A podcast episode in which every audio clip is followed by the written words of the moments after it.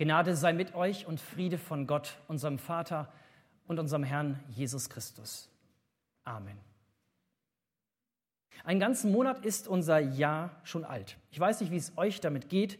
In vielen Dingen ist der alte Trott, so wie wir aufgehört haben, 2017 längst wieder da. Jede Menge Arbeit, jede Menge zu tun, aber auch der ein oder andere Vorsatz ist schon längst wieder in weite Ferne gerückt. Aufhören zu naschen, ja, dann stehe ich vorm Regal. Mehr für die Schule tun, könnte ich auch mal wieder. Oder, wie es in der Klatschpresse jedes Jahr aufs Neue so geheißen hat, nach dem Völlegefühl des Weihnachtsbratens, dieses Mal die absolute Topschlagzeile, 10 Kilo abnehmen in sieben Tagen.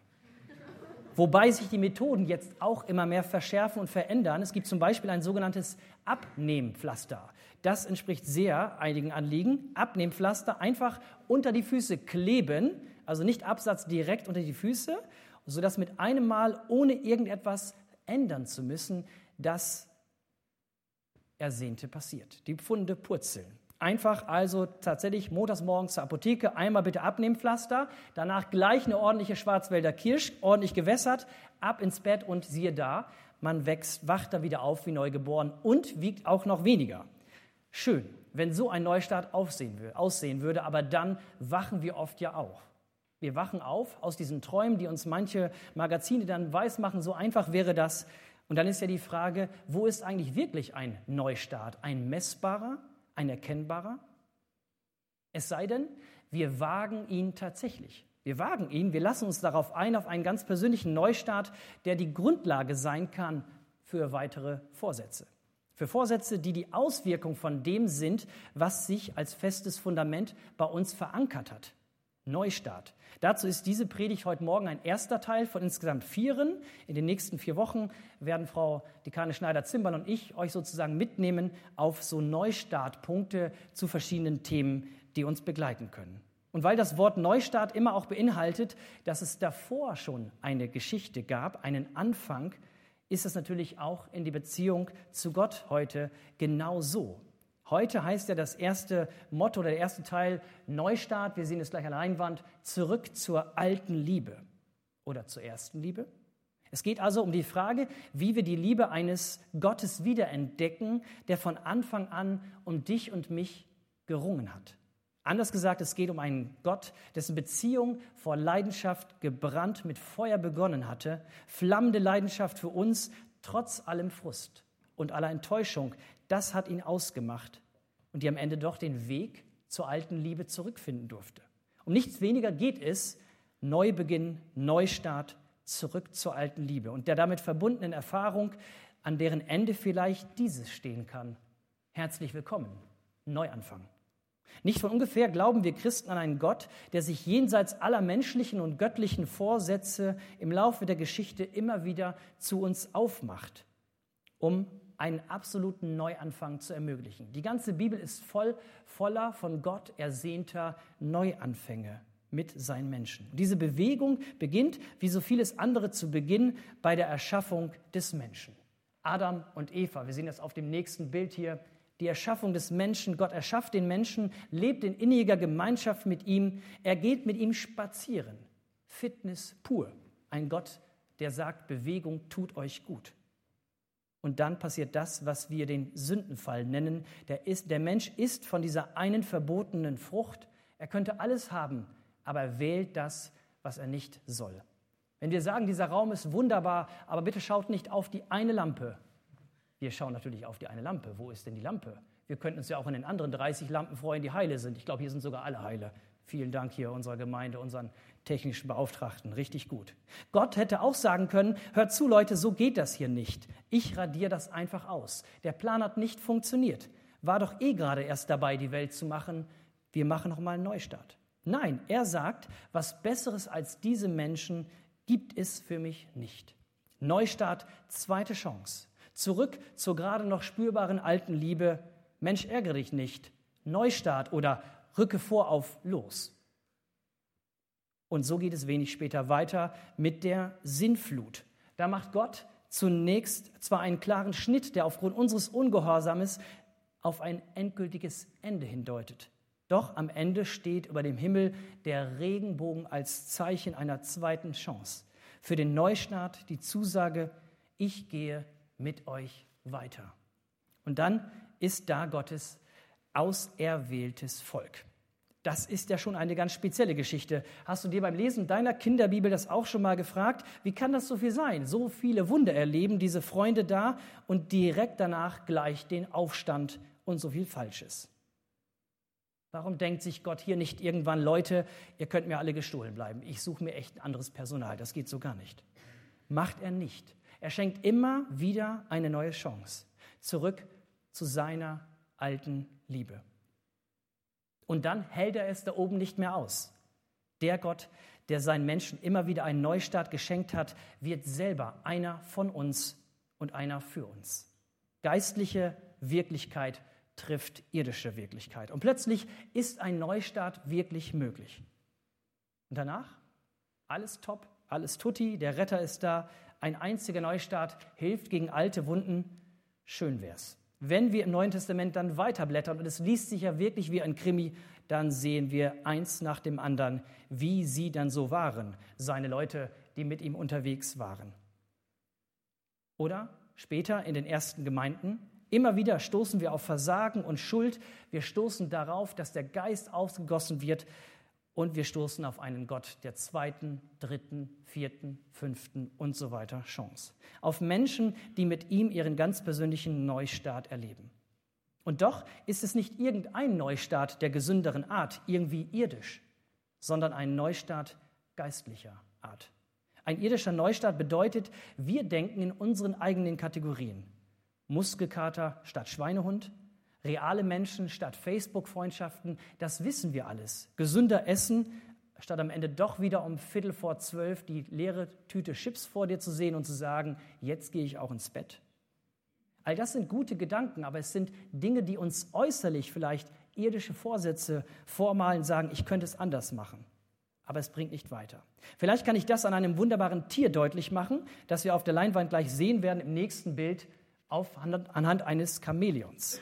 Ein Chamäleon passt sich seiner Umfeld auf perfekte Art und Weise an. Manchmal war das für die, die noch zur Bundeswehr durften oder mussten, ja auch so ein klares Ziel. Die waren so gut getarnt, dass man sie nicht mehr erkennen konnte. Das Chamäleon kann es noch viel besser. Es macht sich unsichtbar, darauf ist sein ganzes Verhalten ausgerichtet.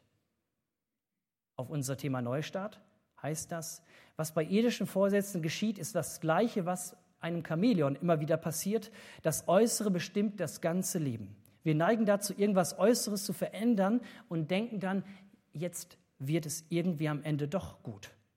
So rein bedingungsmäßig, wenn wir denken, dann wird es wieder gut. Mein Deutschlehrer hat das immer Konditionalsatz, glaube ich, gesagt, genannt. So heißt es, glaube ich. Ja, da ist eine Deutschlehrerin, die nickt. Okay. Wenn ich weniger esse, dann fühle ich mich besser. Wenn ich mehr Sport mache, bin ich gesünder. Wenn ich mehr in den Gottesdienst gehe, dann bin ich irgendwie auch heiliger. Wir erwarten also, dass sich durch unser äußeres Verhalten automatisch in unserem Leben was verändert. Zum Beispiel durch die These, wenn ich den Gottesdienst besuche, bin ich automatisch ein Christ. Das wäre so, wie wenn ich sagen würde, sobald ich mich in unsere Garage stelle, werde ich zum Auto.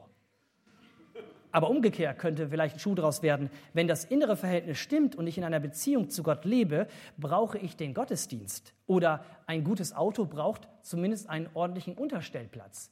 So rum wird wieder ein Schuh daraus. Das meine ich mit dem Chamäleon-Effekt. Nicht von ungefähr schreibt der Apostel Paulus im Römerbrief dieses.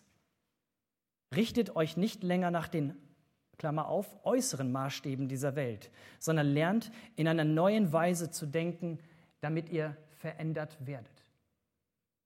Damit ihr verändert werdet und beurteilen könnt, ob etwas Gottes Wille ist, ob es gut ist, ob Gott Freude daran hat und ob es vollkommen ist. Genau das ist der Anti-Chamäleon-Effekt. Hier bestimmt das Innere das Äußere.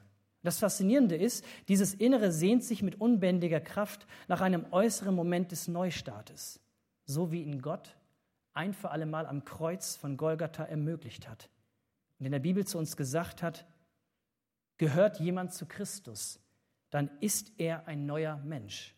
Was vorher war, ist vergangen. Etwas Neues hat begonnen. Omid tippte mich gerade an, als Elke das so wunderbar vorgelesen hat. Es ist ein neuer Mensch. Es hat etwas Neues begonnen. Es geht darum, dass wir unser altes, von vielen Äußerlichkeiten bestimmtes Leben nicht so mächtig werden lassen, dass es uns bestimmt. Oft kommt Angst, Ablehnung, eigene Messlatte, Vergleiche zu anderen Mitarbeitenden oder auch Nichtchristen heraus. Stattdessen soll Gottes Dimension unser äußeres wie inneres Leben bestimmen, sodass dies möglich wird. Ein Neustart, ein neuer Blick auf die fast zerstörte Liebe. Als ich an diesem Abend nach Hause kam und meiner Frau am Abendbrottisch gegenüber saß, nahm ich ihre Hand und sagte ihr, dass ich ihr etwas mitteilen müsse. Sie schaute mich an, aß schweigend weiter und ich sah die Angst in ihren Augen. Mit einem Mal war sie wie versteinert und ich war es auch. Ich konnte meinen Mund nicht mehr öffnen, aber ich musste ihr sagen, was ich denke. Ich möchte mich von dir trennen. Scheidung ist nicht ausgeschlossen. Sie wurde nicht aufbrausend, regte sich über meine Worte nicht auf, sondern fragte mich leise nach dem Grund. Ich vermied eine Antwort und das verärgerte sie. Sie schmiss ihr Besteck umher, schrie mich an, dass ich kein Mann sei.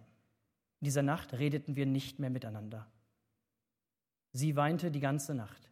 Ich wusste, dass sie herausfinden will, was mit unserer Ehe passiert ist, aber ich konnte keine Antwort geben. Ich habe mich in Karin verliebt. Meine Frau liebte ich nicht mehr.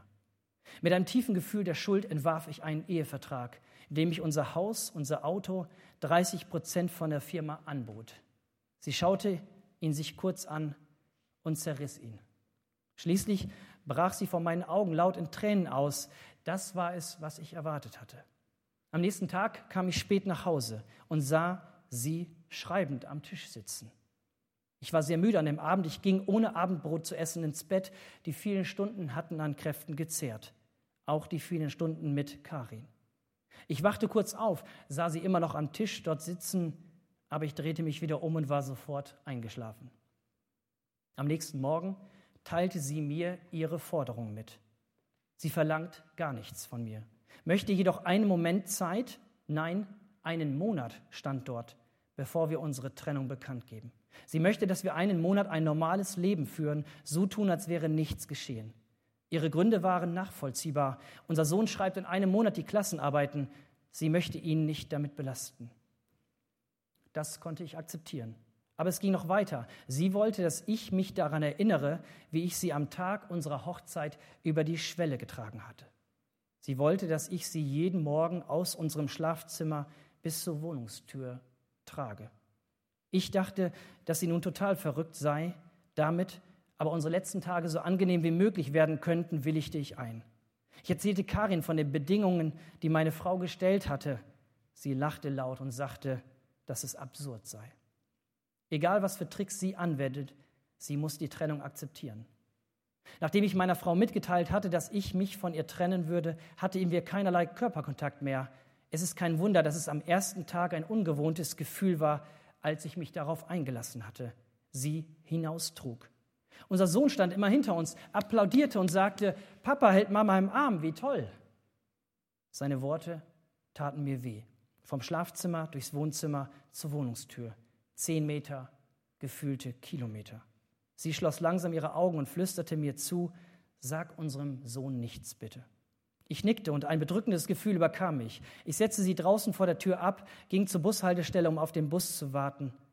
Am zweiten Tag ging alles schon viel leichter. Sie lehnte ihren Kopf an meine Brust und ich konnte den Geruch ihrer Bluse riechen. Mir wurde klar, dass ich diese Frau so lange nicht mehr angesehen hatte. Mir wurde klar, dass sie und wahrscheinlich auch ich nicht mehr so jung war wie zu der Zeit unserer Hochzeit. Ich sah kleine Falten auf ihrem Gesicht, erste graue Haare, Unsere Ehe war nicht spurlos an ihr und auch nicht an mir vorübergegangen.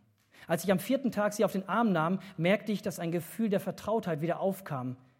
Das war die Frau, der ich das Vertrauen geschenkt hatte. Die Vertrautheit nahm zu. Ich erzählte Karin davon nichts. Je weiter der Monat ging, desto leichter fiel es mir, sie zu tragen. Vielleicht machte mich das tägliche Training stärker, aber irgendwie sah ich eines Morgens, als sie überlegte, was sie anziehen sollte, dass sie sagte, ich weiß es gar nicht, die Dinge fühlen sich irgendwie immer größer an. Ich merkte, dass sie dünner geworden war. Viel an Schmerz und Bitterkeit traf mich. In diesem Moment kam unser Sohn und sagte, Papa, du musst Mama wieder rübertragen. Für ihn wurde es ein wichtiger Teil seines Lebens, zu sehen, wie Mama und Papa aus dem Zimmer kommen und Papa sie trägt. Immer wenn es über meine angeblichen Kräfte ging, dann staunte er staunend neben mir.